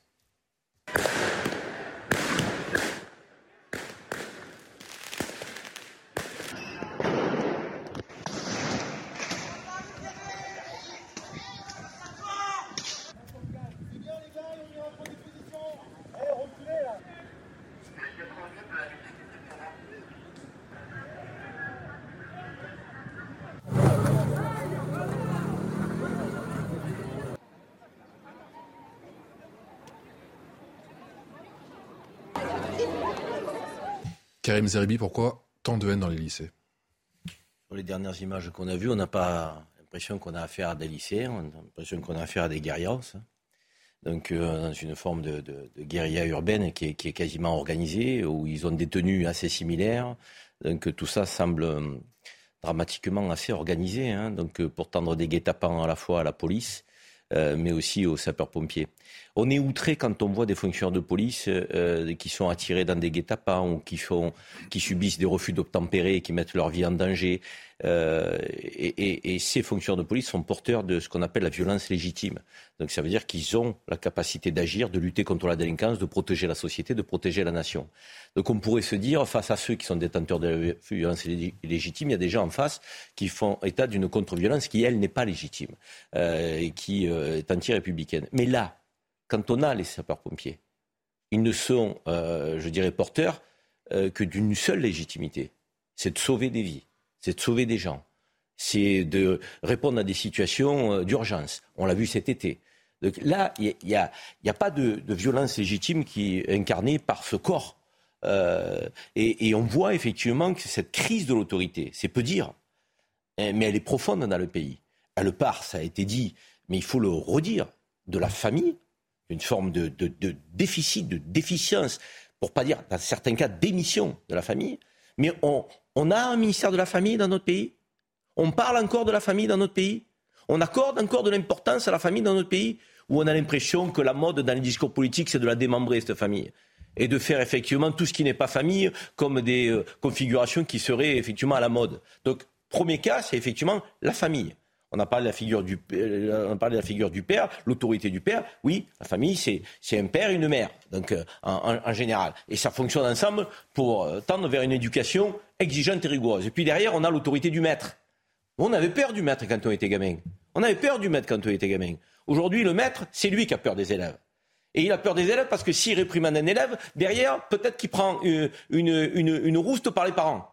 Ça veut dire que les parents. Parfois par les élèves. Hein. Aujourd'hui, oui, par les élèves, mais, mais de surcroît, ce qui est plus grave, c'est que jadis, les parents corrigeaient l'enfant lorsqu'il était réprimandé à l'école. Aujourd'hui, ils prennent la défense de l'enfant, de l'enfant qui a tort, donc pour se liguer contre, contre, contre les, les, professeurs. Et ensuite, on a effectivement tout ce qui représente les institutions républicaines. Et on le voit là. Donc la police, euh, les sapeurs-pompiers, euh, tous ces corps euh, qui étaient sacralisés encore quelques temps. On parlait de père de gendarmes. Vous connaissez cet adage. On disait, ah, quand même il y a un îlotier, un policier de proximité, même quand il était seul, on en avait peur. Aujourd'hui, même quand ils sont en nombre, ils font plus peur. Donc oui, on doit, on a le devoir de s'interroger sur cette crise de l'autorité. Il faut qu'on apporte des réponses et qu'on reprenne les choses en main. C'est pas aux gamins, fussent-ils violents, donc euh, de faire la loi dans une société. C'est aux adultes de reprendre les choses en main.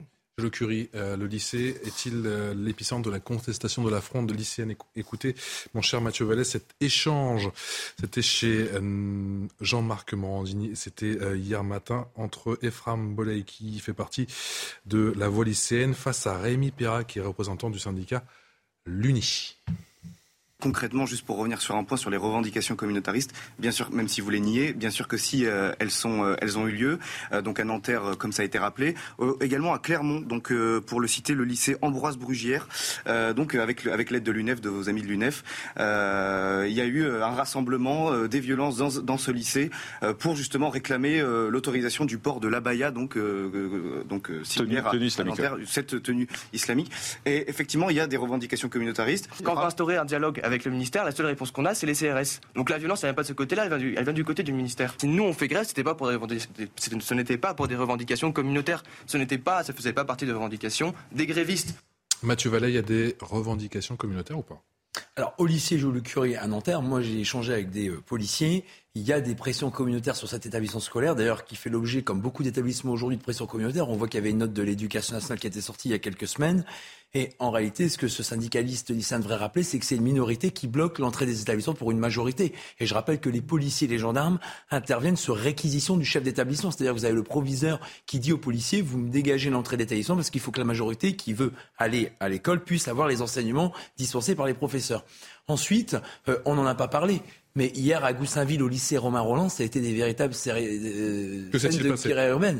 Et eh ben vous avez aussi cette contestation lycéenne. Vous avez eu 300 euh, voyous, parce qu'à ce moment-là, on n'appelle plus ça, je suis désolé, des lycéens. Alors effectivement, Karim mmh. vous avez raison. Souvent, certaines familles, voire certains politiques, on a vu certains élus manifester devant le commissariat de Nanterre lorsqu'on a interpellé que des mineurs dans toutes les affaires dont on parle des violences euh, lycéennes, euh, on voit qu'il y a une culture de l'excuse des familles pour euh, ces enfants et qu'il y a une excuse de minorité par la justice pour ces mineurs. Vous savez qu'ils encourent la moitié de la peine qui est prévue par le code pénal parce qu'ils sont mineurs.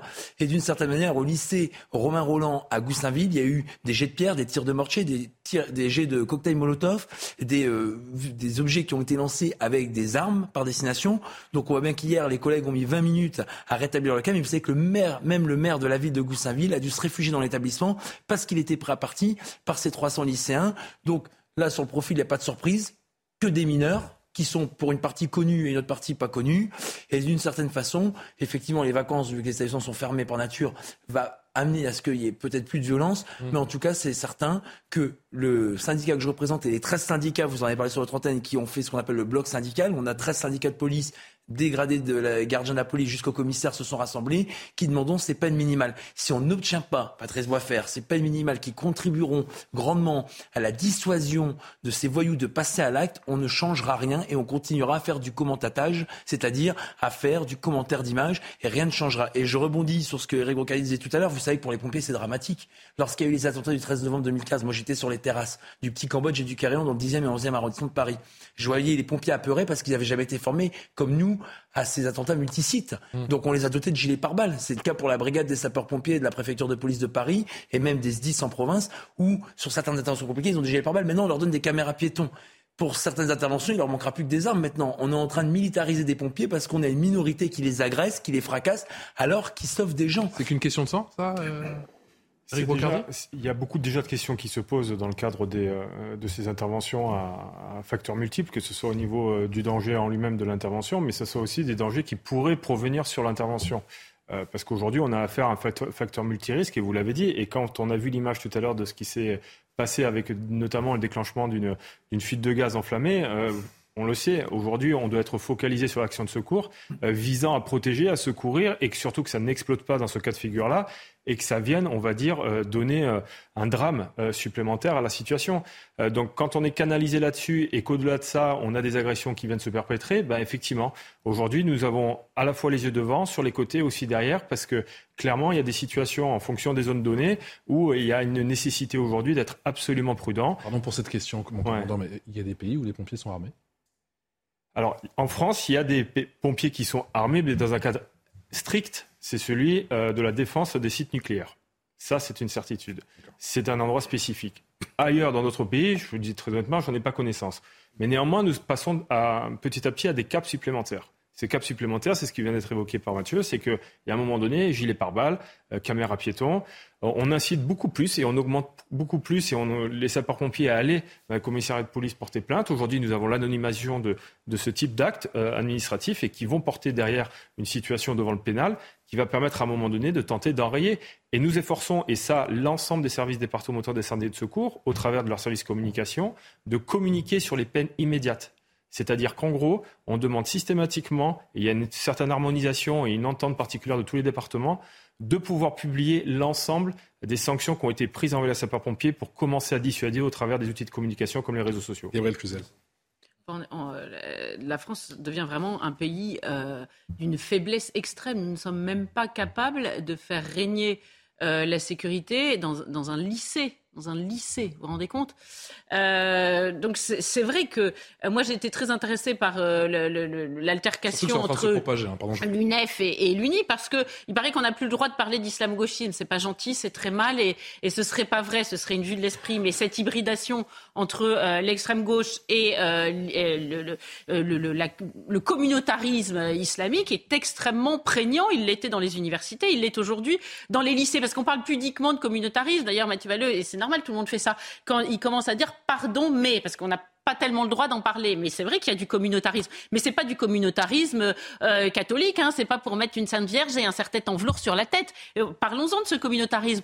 Euh, et, et, cette gauche-là, c'est quand même assez remarquable parce que pendant qu'en Iran les femmes se battent pour enlever le voile, ici euh, on a la gauche qui soutient et on a des, des actions devant lesquelles on n'arrive à rien faire, qui veulent absolument avoir des signes communautaires euh, que, qui sont pour lesquels les femmes se battent, contre lesquels les femmes se battent en en Iran. Donc c'est extrêmement fort, me semble-t-il, comme symbole, et ça montre notre extrême faiblesse dans ce domaine. Maintenant, sur le registre de la famille, je suis d'accord avec Karim Zeribi. Le dernier ministère de la famille, ça a été un ministère des familles de François Hollande. C'était plutôt un, un déprivatif des familles qui a détricoté la famille. Et depuis la famille, on n'en parle plus. Alors, faut pas s'étonner ensuite que, euh, de fait, il n'y ait plus d'autorité paternelle, maternelle, parentale, que plus personne n'a à rendre de compte. C'est évident. rapidement, l'aspect communautaire, il est prégnant dans les revendications des, lycéens. C'est votre sentiment ou pas du tout Il y a certainement euh, une part de communautarisme qu'il faut combattre, des gens qui revendiquent de pouvoir porter des tenues religieuses à l'école. Ça, existe. Hein, donc, je ne pense pas que ce soit effectivement le motif de ces, de ces violences urbaines. Euh, donc, après, on peut limiter euh, ces revendications et, les justifier par ça. Non, moi je crois que là, on a affaire à des voyous, donc par-delà le communautarisme, il faut combattre les deux. donc, mais il faut aussi savoir les distinguer. Hein, parce que là, moi, je vois pas de beaucoup de femmes voilées qui tirent sur les policiers ou quoi que ce soit. Non, je voulais dire qu'il y a 250 000 sapeurs-pompiers dans notre pays. Il y en a 41 000 qui sont professionnels. Donc on a aussi des bénévoles, donc ces femmes et ces hommes qui ont un boulot à côté et qui viennent porter main forte à nos sapeurs-pompiers professionnels et à nos sapeurs-pompiers qui euh, émanent de la défense. Ils sont 13 500, c'est les marins-pompiers. Donc c'est important de le dire. C'est des gens qui donnent euh, euh, une notion d'engagement, qu'il soit professionnel ou, ou, ou volontaire ça a du sens, ça, dans une société comme la nôtre. Donc, c'est pour ça que ces voyous, c'est peine automatique de prison, à mon avis, euh, quand on attaque un fonctionnaire de police ou un sapeur-pompier. Et on remercie Eric Brocardi d'être venu nous voir ce soir. Merci grandement. À tout de suite. 18h33 sur CNews, le rappel des titres avec Adrien Spiteri. 4000 soignants en pédiatrie adressent une lettre ouverte à Emmanuel Macron. Ils dénoncent la saturation des services hospitaliers et leurs conditions de travail. Une saturation aggravée par l'épidémie de bronchiolite. Elle oblige le report de certains soins. Résultat, selon les soignants, d'une inaction politique irresponsable. La situation s'améliore dans les stations-service françaises. Selon le gouvernement, 13% d'entre elles sont en difficulté contre 17% la veille.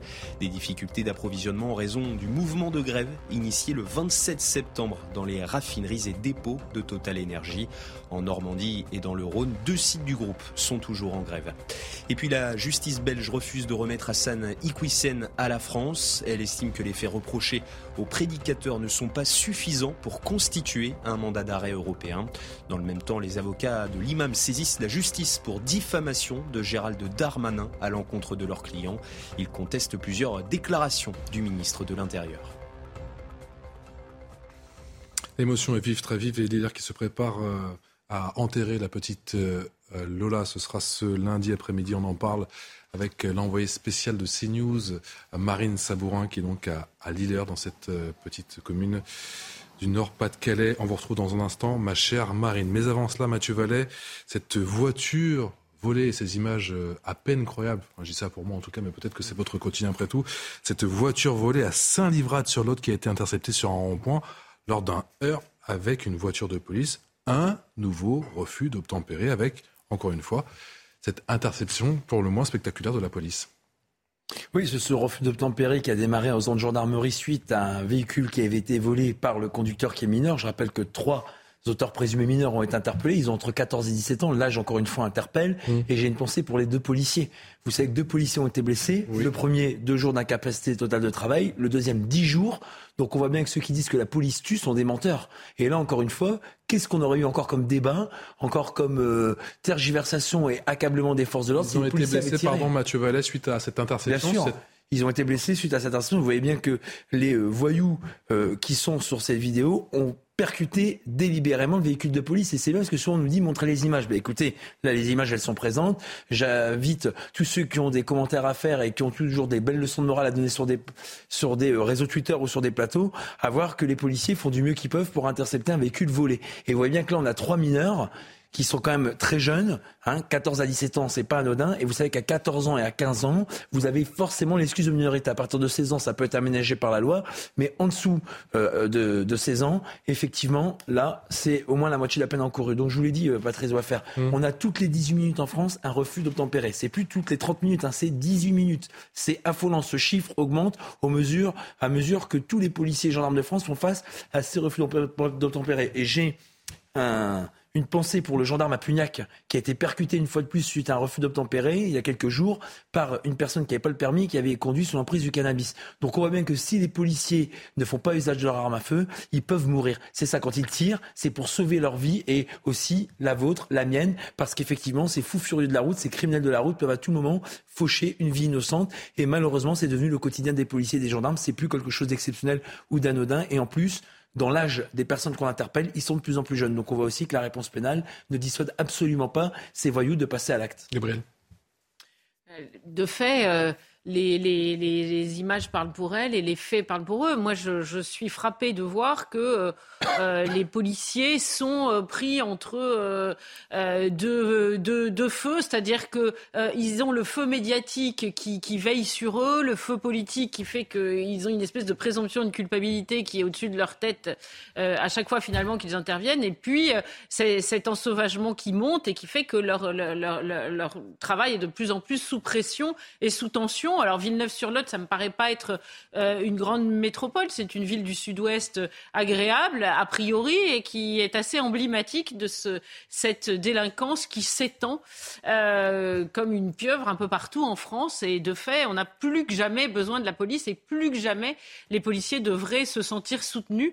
Euh, on voit bien que c'est de plus en plus compliqué pour eux et que à chaque fois qu'un policier finalement est blessé, bah, ça n'émeut pas grand monde. donc ce, ça me paraît euh, le, marteau et l'enclume pour cette profession. il, y a, la récurrence, mais aussi la violence à chaque fois. Regardez il y a une petite erreur. Euh, Gabriel n'est pas Mathieu Vallée. Je voyais qu'il y avait Mathieu Vallée quand elle parlait Gabriel. Non, je t'estime pour Gabriel.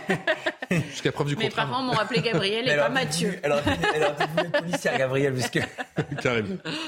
Cette récurrence. et encore une fois, cette récurrence. Mathieu disait encore quelques mois, c'était 30 minutes, c'est passé à 22, nous disait Gérald Darmanin. On est passé à 18. Et là, ces images, cette folle course-poursuite, encore une fois? Ça, c'est le lot quotidien des fonctionnaires de police. Nous, on en parle, on met le focus dessus. Mais tous les jours, il se passe des choses de ce type, voire des choses plus graves, euh, dans l'exercice de la fonction de fonctionnaire de police. En sécurité publique notamment, parce que c'est la sécurité publique qui représente le plus gros des effectifs et, comme son nom l'indique, est sur la voie publique pour euh, faire à la fois le contrôle routier, euh, sécuriser les rues, faire de la présence. Les polices spécialisées sont aussi confrontées à une extrême violence. Euh, mais moi, j'écoutais un fonctionnaire de police l'autre fois qui me disait il n'y a plus aucune opération banale.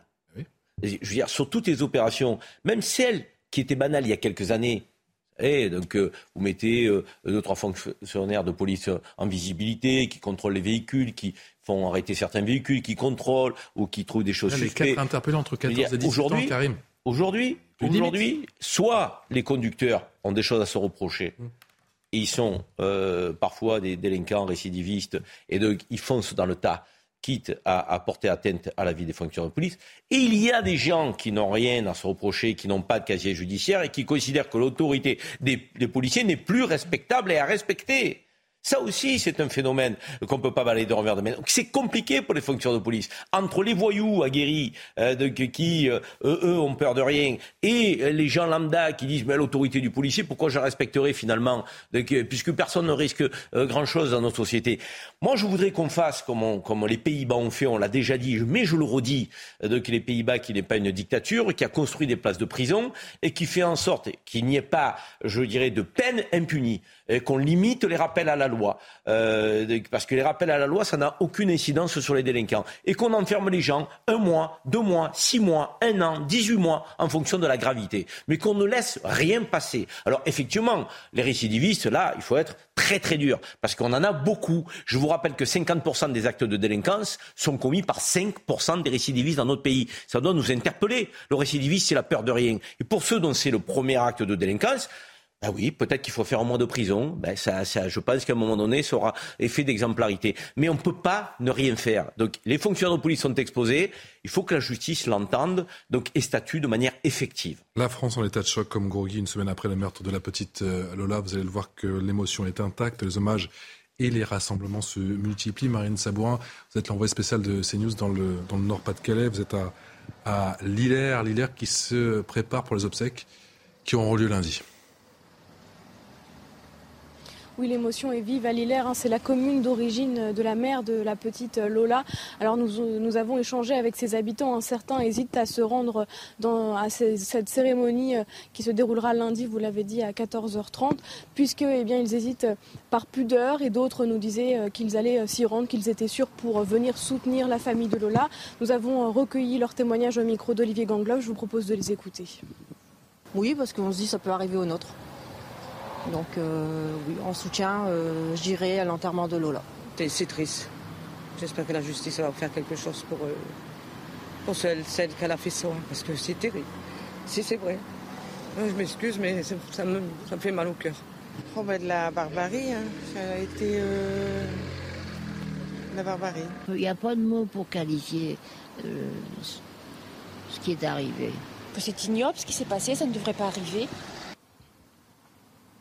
Les obsèques de Lola se dérouleront donc euh, lundi à 14h30 dans la collégiale Saint-Omer qui se trouve juste derrière nous. Une personne proche de la famille viendra filtrer les arrivées pour que les proches de Lola soient les premiers dans cette euh, collégiale.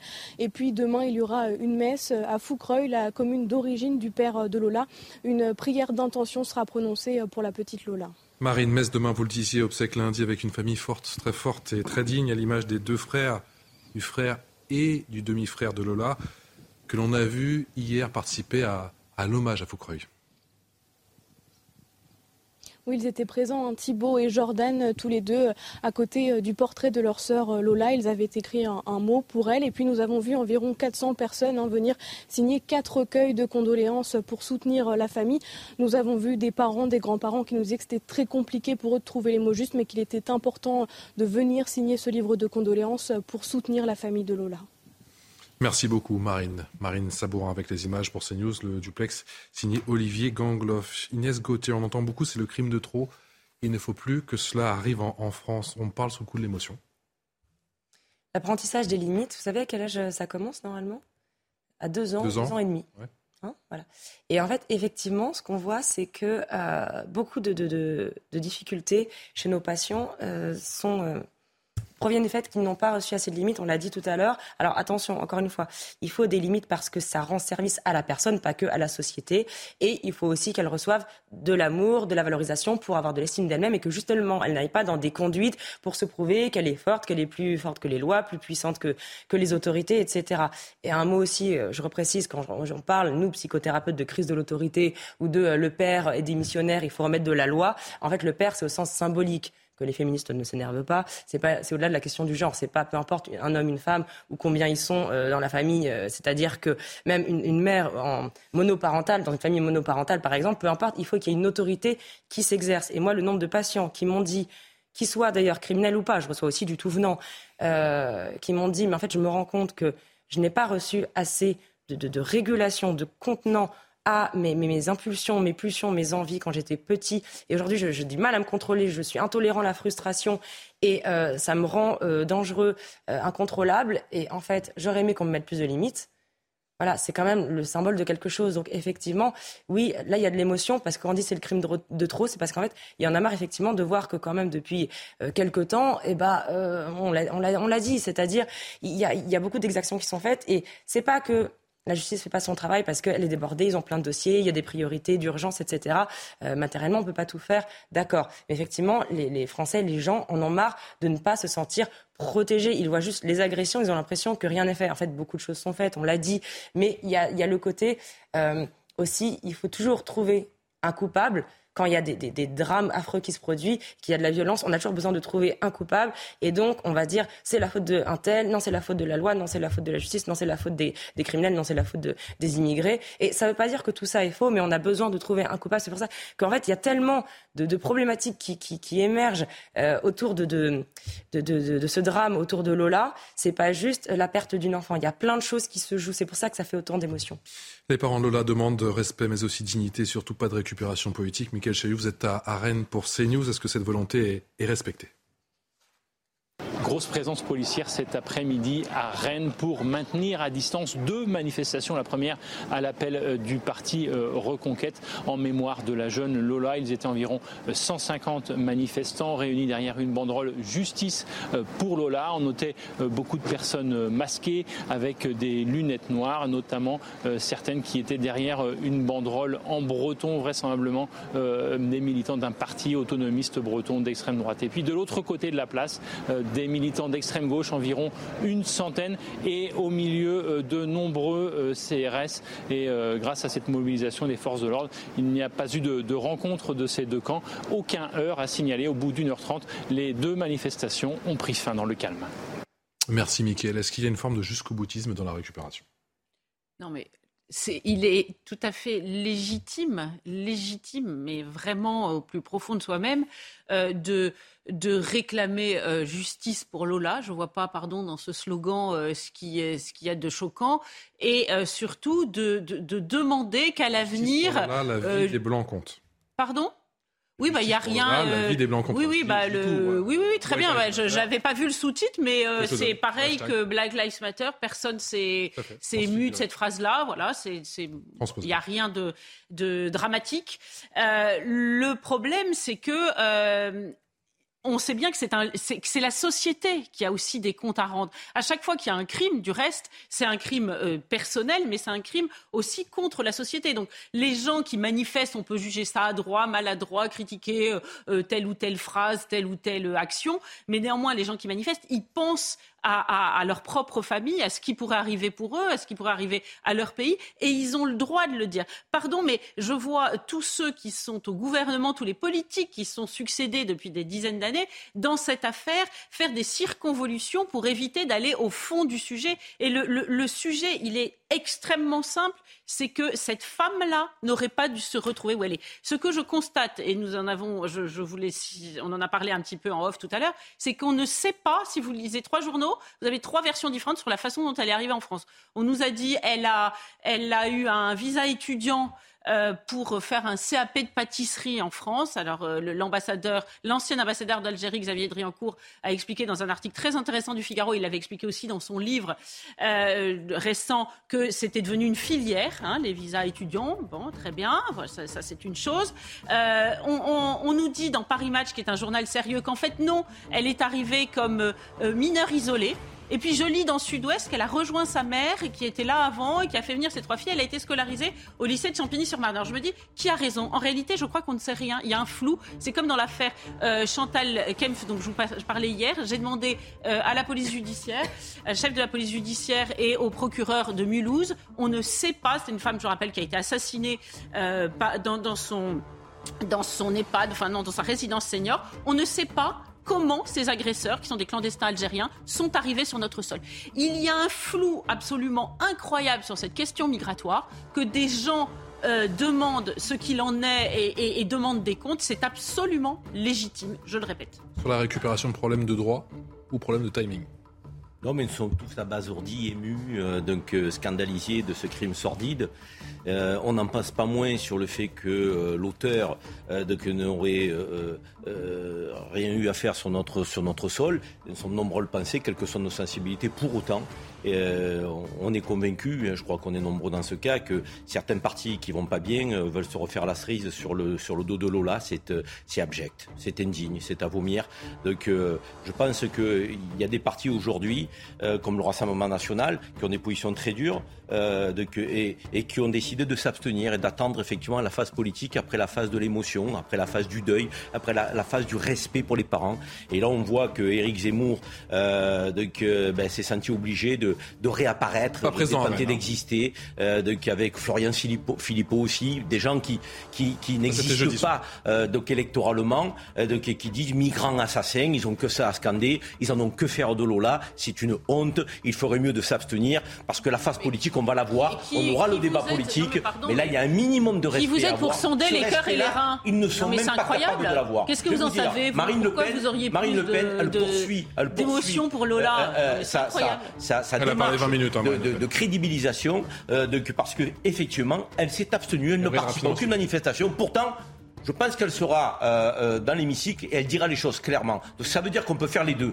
Respecter les parents, respecter la mémoire, faire preuve de dignité et débattre politiquement avec la plus grande non, non, mais je, moi, je Ces gens-là ne savent pas le euh, faire. scandaleux de dire que euh, les gens qui manifestent ici ou là euh, n'ont pas d'émotion pour Lola. Moi, je vous dénie pas, je ne nie pas le fait que Ils vous ayez une émotion pour Lola. Et, et vous, qu'est-ce que vous en avez à faire? C'est honteux de dire ça. C'est lamentable de le dire ça. C'est absolument Allez. honteux de, de nier une émotion honte, euh, euh, légitime. Et en plus, autre bobard, pardon, c'est de dire oui, on va attendre la phase du deuil pour parler de ces sujets-là. Vous savez très bien ce que c'est l'actualité. qu'on va C'est qu'un drame chassant l'autre, on repartira sur autre chose, on parle. Mais là, vous savez, on est en train de, de jeter un, un- un écran de fumée parce qu'on se dit qu'une fois l'émotion passée, on parlera de l'Ukraine, du Covid, sûr, de tout ce que vous voulez, pas, et on sûr. occultera ces sujets parce qu'ils embarrassent ceux qui en sont responsables. Exactement. Un peu de dignité, un peu de respect, ces mots qu'on perd dans notre société. Retrouvons-les. Merci à tous les quatre. On est extrêmement en retard. Je remercie euh, Elliot Deval. Je lui ai pris deux petites minutes. Excellente soirée.